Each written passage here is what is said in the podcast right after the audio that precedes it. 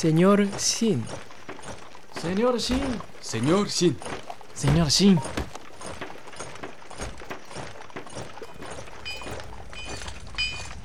Señor Xin. Dos mil armaduras para la infantería y 500 para la caballería. ¿Podrán cumplir la tarea según lo provisto? No hay problema, señor Xin. El plazo de tiempo no es lo único que deben considerar. La calidad es un factor importante. No se preocupe, señor. Mis hijos acaban de alistarse en la Legión de Tigres Voladores. Así que es mi deber garantizar que mis hijos tengan una buena protección. Excelente. Agradecemos sus esfuerzos. Señor Xin, un mensajero vino desde la capital con la orden de letras doradas, la cual nos exige suspender el proyecto de inmediato. ¿Qué? Lo recibiré en persona.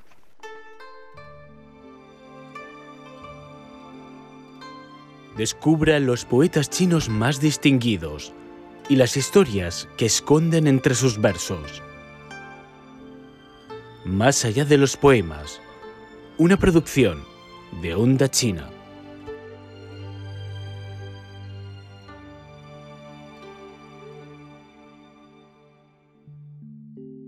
La espada de Xin Chi Yi. En el año 1140, la poetisa Li Qingzhao, en la última etapa de su vida, estaba inmersa en la añoranza por su pueblo natal, que había sido ocupado por los Jurchen. Sin embargo, en ese mismo año vislumbró un rayo de esperanza. Las fuerzas de Yue Fei, el líder militar más destacado de la dinastía Song del Sur, infligieron una derrota crucial al grueso del ejército del Imperio Qin, liderado por Wang Yan Zhongpi. Avanzaron hacia el norte y llegaron a estar a tan solo 30 kilómetros de Haiphong, la antigua capital del Imperio Song. Por su parte, Wang Yan Zhongpi se retiró y prácticamente abandonó la ciudad. Sin embargo, el emperador Cao Zong de Song con la intención de buscar la paz, emitió consecutivamente 12 órdenes de letras doradas para instar a Yue Fei a replegarse. Esta acción arruinó la mejor oportunidad de recuperar el territorio perdido. Dos años después, Fei fue ejecutado bajo falsas acusaciones. Justamente en el año 1140, cuando Fei lideraba su triunfante expedición, nacía Xin Chi en Jinan, una ciudad bajo el dominio del Imperio Qin. Su abuelo, Xin Zan, mantenía la esperanza de liberar su tierra de la opresión de los Yurchen, aunque también participaba en asuntos gubernamentales bajo el régimen de los conquistadores. Mira, chico, allá está el río amarillo. Mira el agua, la planicie, las montañas. ¿No son hermosas? Muy hermosas, como una pintura. Recuerda que esta tierra tan hermosa como una pintura pertenece al Imperio Sung, no a Qin. El abuelo llevó al niño Xin Chi Yi a la cima de la torre y le contó cómo la nación Han del norte había perdido su patria. Recuperar su tierra natal de manos de los gobernantes foráneos se convirtió en la voluntad inflexible de Xin Chi Yi, testigo de la esclavitud y discriminación que sufrían los Han en las zonas conquistadas.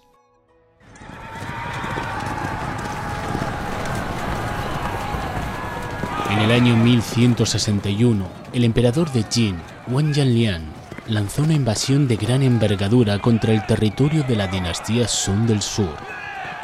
En medio de este conflicto, los habitantes Han que vivían bajo el dominio ocupado se alzaron en rebelión. En este contexto, Xin Chi Yi reunió una fuerza de 2.000 hombres y se unió a los rebeldes liderados por Kang Jin. En aquel entonces, Xin Chi Yi ya se había convertido en un hombre robusto, con un rostro enrojecido, una mirada aguda y hombros fuertes. Poseía tanto habilidades marciales excepcionales como una sólida educación cultural. Ganó la confianza de Kang Jin, quien lo nombró guardián del sello de la comandancia. Sin embargo, un amigo de Xin Chi Yi en el grupo, un monje llamado Yi Tuan, resultó ser una persona ruin y cobarde que robó el sello y huyó. El comandante Ken Jin enfurecido culpó a Xin Chi por esta deserción. El que robó el sello de tu mano era tu amigo. Tú lo trajiste. Dame una razón para no castigarte. Concédame tres días, General Gun. Si no puedo regresar con el sello a la cabeza de desertor en tres días, tendrá tiempo de ejecutarme en ese momento. Xin Chi supo que Yi Tuan había robado el sello con la intención de vender información a los Jurchen, así que tomó un atajo para interceptarle en el camino.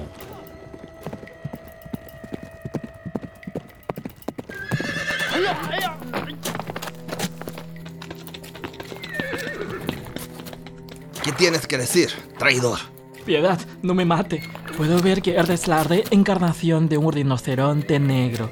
Tienes la capacidad de matarme, pero no merece la pena manchar tus manos con mi humilde sangre. Basta de disparates.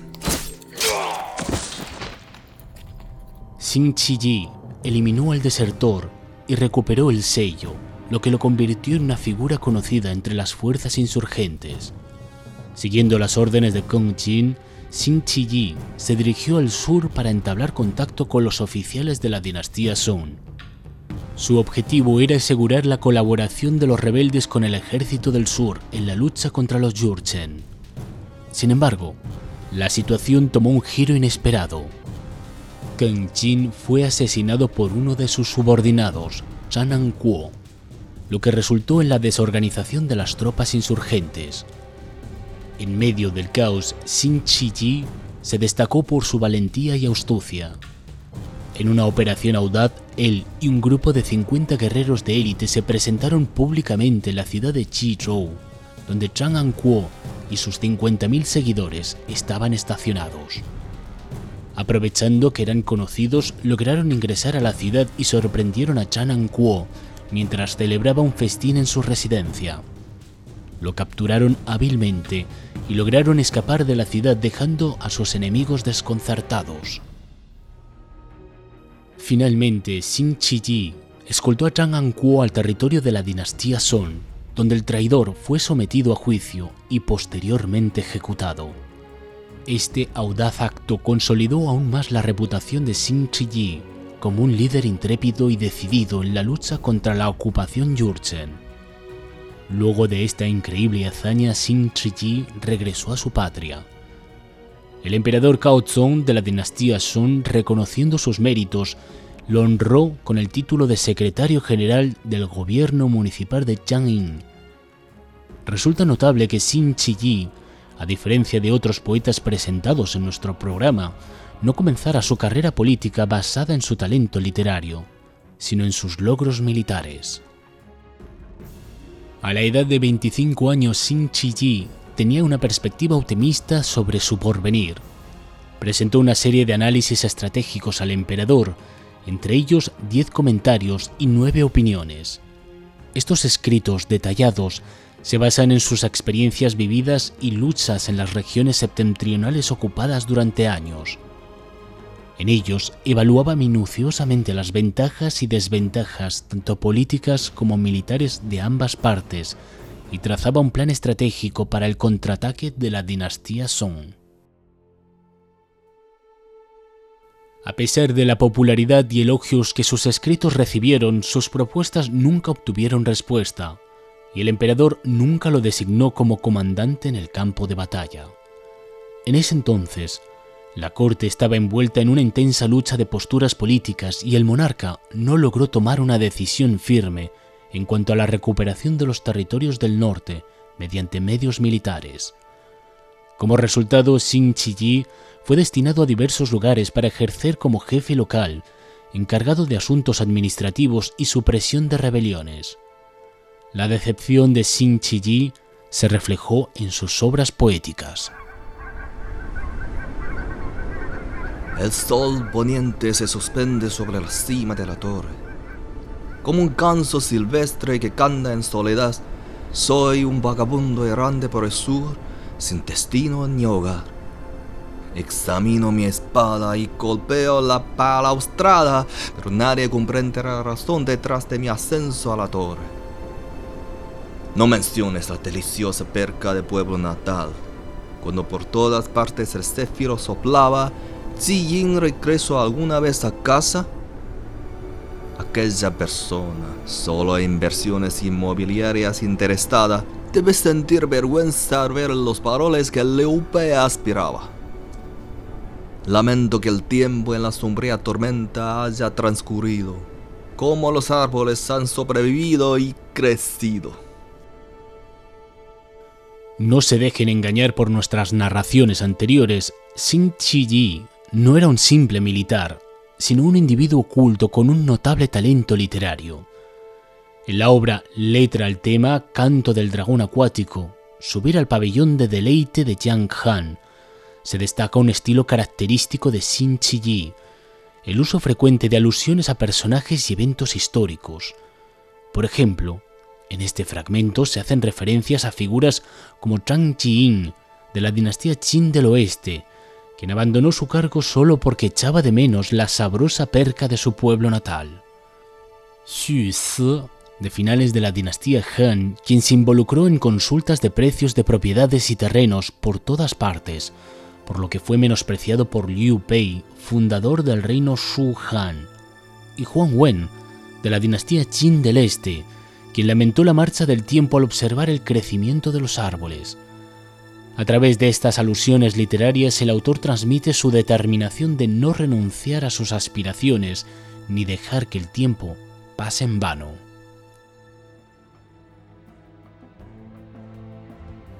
A pesar de no estar en un puesto donde pudiera emplear plenamente sus habilidades, Xin Chi demostró una notable competencia en su labor. En aquellos tiempos, la población vivía en la miseria debido a las constantes guerras. Xin Chi implementó medidas para aliviar la carga impositiva del pueblo, brindó refugio a los desplazados y los capacitó en milicias con la intención de estabilizar las condiciones económicas y sociales, además de fortalecer la capacidad de combate del imperio. Durante una hambruna en Jiangxi, cuando los precios de los alimentos se dispararon, Xin Chi tomó la decisión de ejecutar a los especuladores del mercado de cereales. Al mismo tiempo, utilizó fondos públicos para adquirir suministros de otras provincias, lo que provocó una disminución en los precios y alivió rápidamente la calamidad. La experiencia en el ámbito militar forjó en él un carácter implacable en situación de vida o muerte en la provincia de Fujian llevó a cabo una ejecución masiva a todos los bandidos y piratas detenidos en prisión. En el año 1175, utilizó maniobras hábiles para sofocar una rebelión de comerciantes de té armados que había causado serios problemas para los gobiernos locales. No mostró clemencia hacia el líder rebelde que se rindió, procediendo a ejecutarlo junto con más de 800 insurgentes que ya estaban sometidos. Esta acción dificultó al emperador evaluar la operación. Si bien el monarca reconoció la habilidad demostrada por Xin Chi en la represión de la sublevación, también expresó su preocupación por la medida demasiado extrema. La forma de llevar a cabo las acciones por parte de Xin Chi generó descontento entre sus colegas, que se adherían a las normas éticas del confucianismo. El inspector Wang Lin lo acusó de eliminar vidas humanas como si fueran malas hierbas.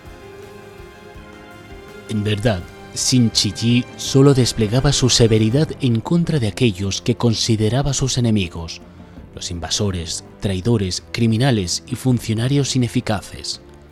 Sin embargo, mostraba compasión por las personas comunes y las protegía. Durante su servicio en Fujian, a pesar de las numerosas ejecuciones de delincuentes, logró ganarse una sólida reputación como un gobernante benevolente entre la población local. Después de aniquilar la sublevación de los comerciantes de té, presentó un informe al emperador, en el que señaló que el hecho de que los mercaderes y agricultores se hubieran convertido en rebeldes se debía al uso de poder de los funcionarios. Por eso pidió al soberano que rectificara el sistema administrativo y tratara a la población con benevolencia. La contradicción entre la ansiedad de Xin Chi por recuperar los territorios perdidos y las circunstancias que le rodeaban se agudizó en la organización bajo su mando de la Legión de Tigres Voladores en Hunan. al argumentar que una de las razones por las cuales las rebeliones no podían ser erradicadas consistía en la debilitación secular de las fuerzas militares del imperio.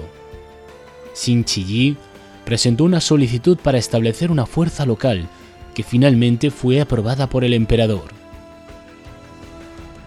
Sin embargo, la verdadera intención de Xin Yi era entrenar a una destacada unidad de respuesta rápida para ser empleada en futuras operaciones contra los Jurchen.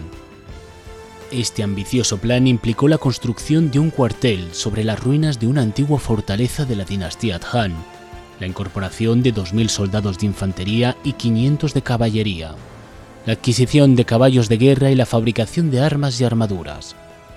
La formación de esta tropa de élite conllevó un alto costo financiero. Para asegurar los fondos necesarios, Xin Chi se vio obligado a recurrir a diversos recursos. No obstante, la ejecución del proyecto se topó con múltiples obstáculos. La Hacienda Imperial estableció barreras para dificultar su acceso a la financiación. Además, le acusaron de malversación y conspiración contra el Estado, en medio de estas dificultades el respaldo del emperador comenzó a debilitarse. Señor Xin. Señor Xin. Señor Xin. Señor Xin.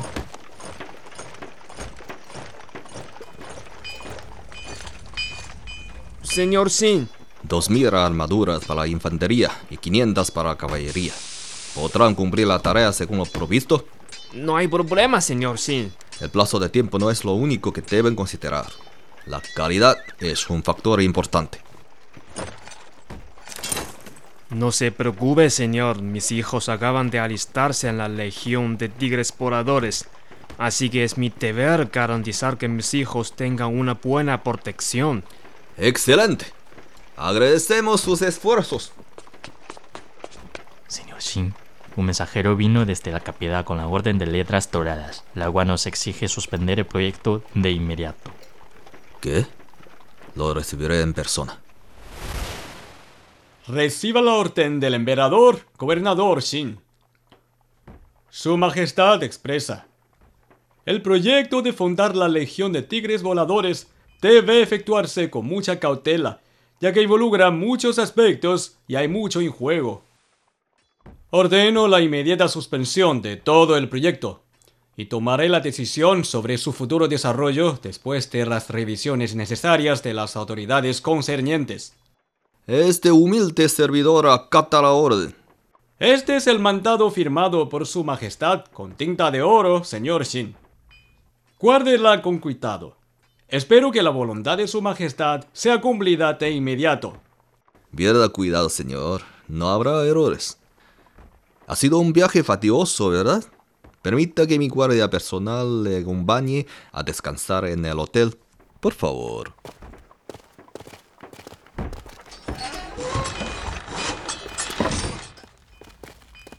Emite mi orden, que aceleran los trabajos. Deben anticipar 10 días la conclusión de todas las obras. Los que no cumplan la tarea serán castigados por la ley militar. Mm, ¿Y la orden de su majestad? La orden de su majestad es una cosa que solo sabemos tú y yo. Si se filtra la información, también serás castigado por la ley militar. Siempre he sido leal a usted. Tampoco deseo que nuestro trabajo sea en vano. Pero si desobedece el mandado de emperador... No es eso lo que debería preocuparte.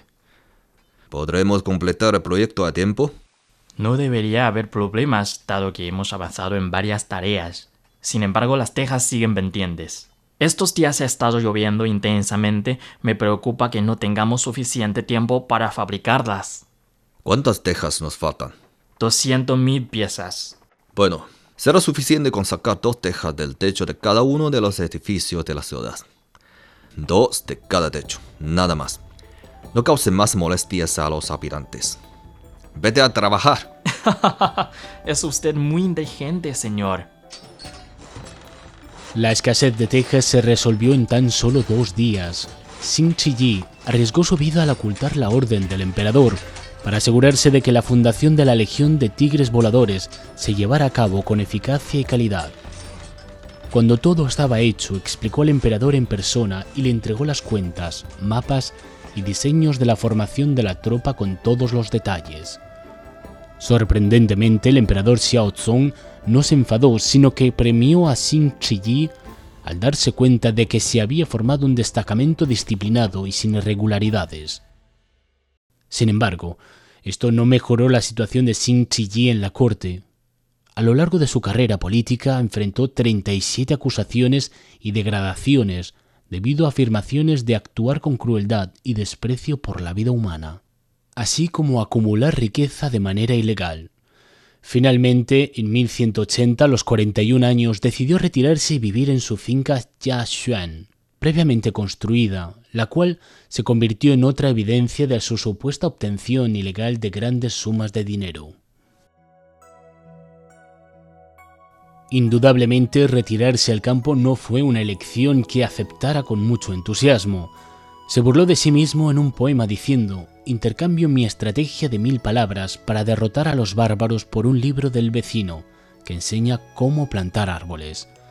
Intentó seguir los pasos de Tao Yuanmin, buscando olvidar un mundo de luchas perpetuas y encontrar la tranquilidad interna en la naturaleza.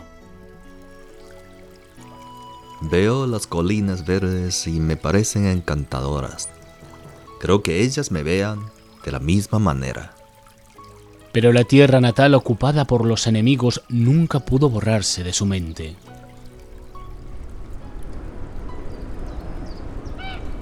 Bajo la terraza de soledad, el agua del río es clara. Cuántas lágrimas de refugiados han caído al agua. Para hallar la antigua capital, hacia noroeste fijo la mirada. ¡Qué pena! Solo veo montañas tras montañas. Al rememorar su juventud que transcurrió con fervor en el campo de batalla, se encontraba sin saber con quién compartir su angustia. Cuando era joven, no conocía el sabor de la tristeza. Me gustaba subir a lo más alto de la torre. En lo más alto de la torre hablaba de la tristeza para crear poesías nuevas. Ahora ya conozco el verdadero sabor de la tristeza. Quiero expresarlo, pero me detengo. Me detengo y digo, qué otoño tan fresco. Por fortuna, Xin Chiyi contaba con un amigo llamado Chen Lian, un filósofo neoconfuciano que compartía sus anhelos de abordar la cuestión del norte a través de medios militares. Juntos intercambiaron numerosos poemas que expresaban sus fervientes sentimientos patrióticos, incluyendo algunas de las composiciones más destacadas de Xin Chi en sus últimos años.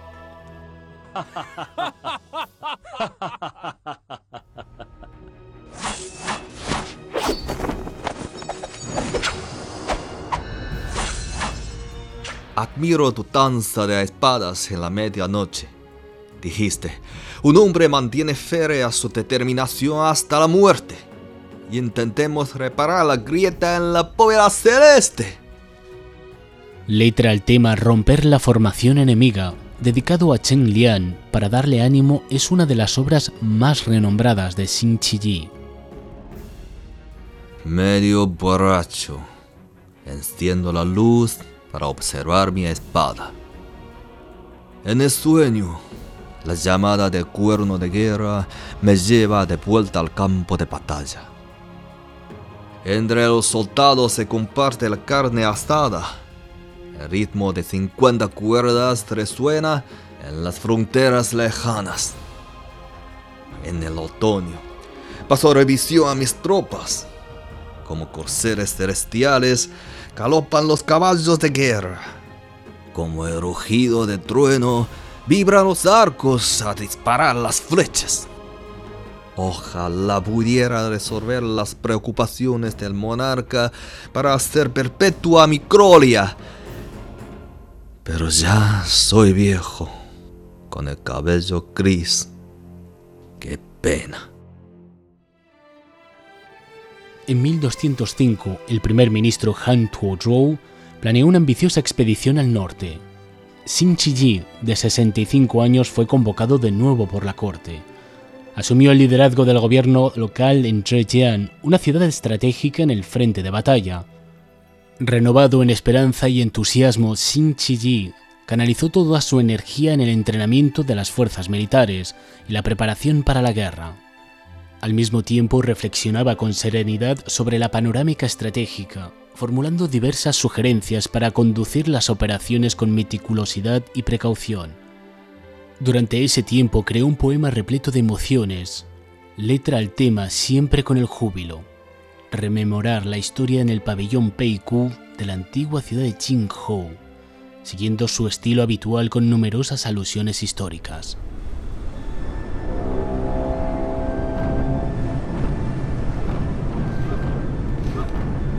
Ya no se puede encontrar a un héroe como Sun Quan en ningún lugar de esta tierra milenaria.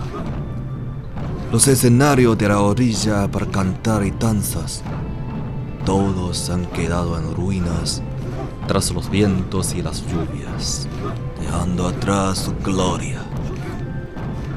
Bajo el sol poniente, entre los árboles y arbustos, a lo largo de las calles ordinarias, se halla el sitio donde Liu Yu tenía su residencia. Aquel día, él y sus soldados, en caballos pintados y con alabardas en sus manos, como tigres, impusieron su majestuosidad en aquella tierra de miles de kilómetros. Pero su hijo lanzó una expedición imprudente. La ambición de expulsar a los enemigos fuera de la frontera se redujo a una huida en pánico del norte. Luego de 43 años pasados, cuando miro al otro lado del río Yangtze, todavía recuerdo la ciudad de Yangzhou sumida en combates. ¿Cómo se puede tolerar que esté tan animado el santuario del rey del norte? ¿A quién le preocupa si el viejo general Liempo todavía tiene un apetito excelente?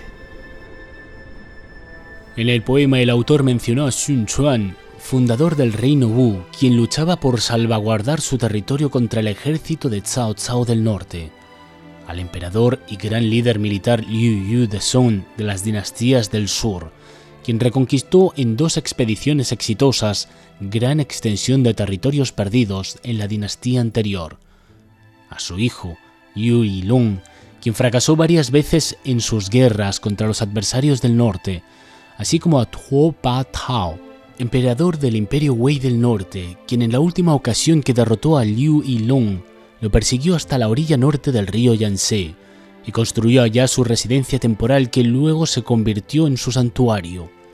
Y finalmente al comandante veterano Liang Po del estado Chao de los reinos combatientes, quien hizo gala de su buen apetito para demostrar que aún tenía la salud y voluntad para servir al país, a pesar de su avanzada edad. Sin embargo, este sincero manifiesto no logró evitar que su autor enfrentara una vez más la denuncia y la remoción de su cargo. Han Tuozhou, quien pasó por alto los consejos de Xin Chi tampoco logró guiar la guerra contra el imperio Jin hacia la victoria. Como resultado, Xin Chi no tuvo la oportunidad de volver al campo de batalla. Cuando Han intentó reclutar nuevamente al veterano para nuevas operaciones militares, Xin Chi ya estaba muy enfermo. Se cuenta que antes de exhalar su último aliento, el soldado poeta se levantó súbitamente de su lecho de muerte y exclamó: Acaba con los enemigos. Acaba con los enemigos.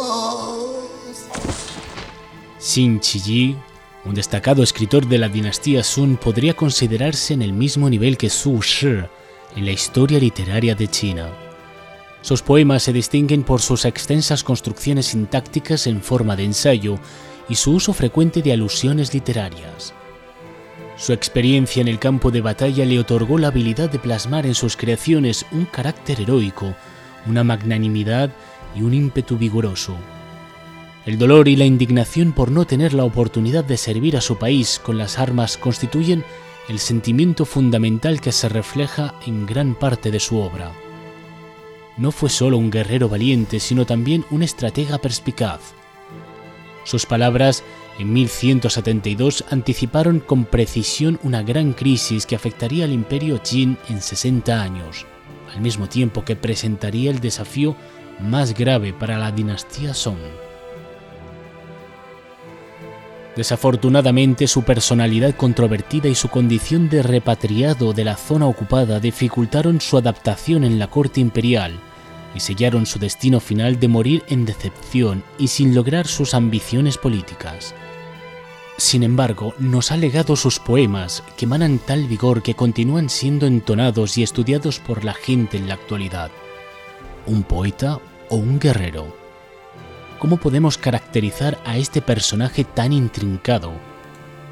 Quizás, como el propio Xin Chi expresó en sus versos, entre la multitud busqué su presencia una y otra vez. De repente, giro y la veo allí, donde las luces son tenues y débiles. Se erigió como una alma solitaria y tenaz en aquel oscuro y convulso periodo histórico.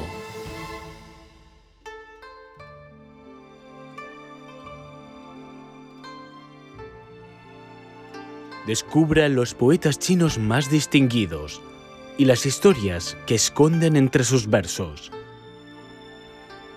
Más allá de los poemas, una producción de Onda China.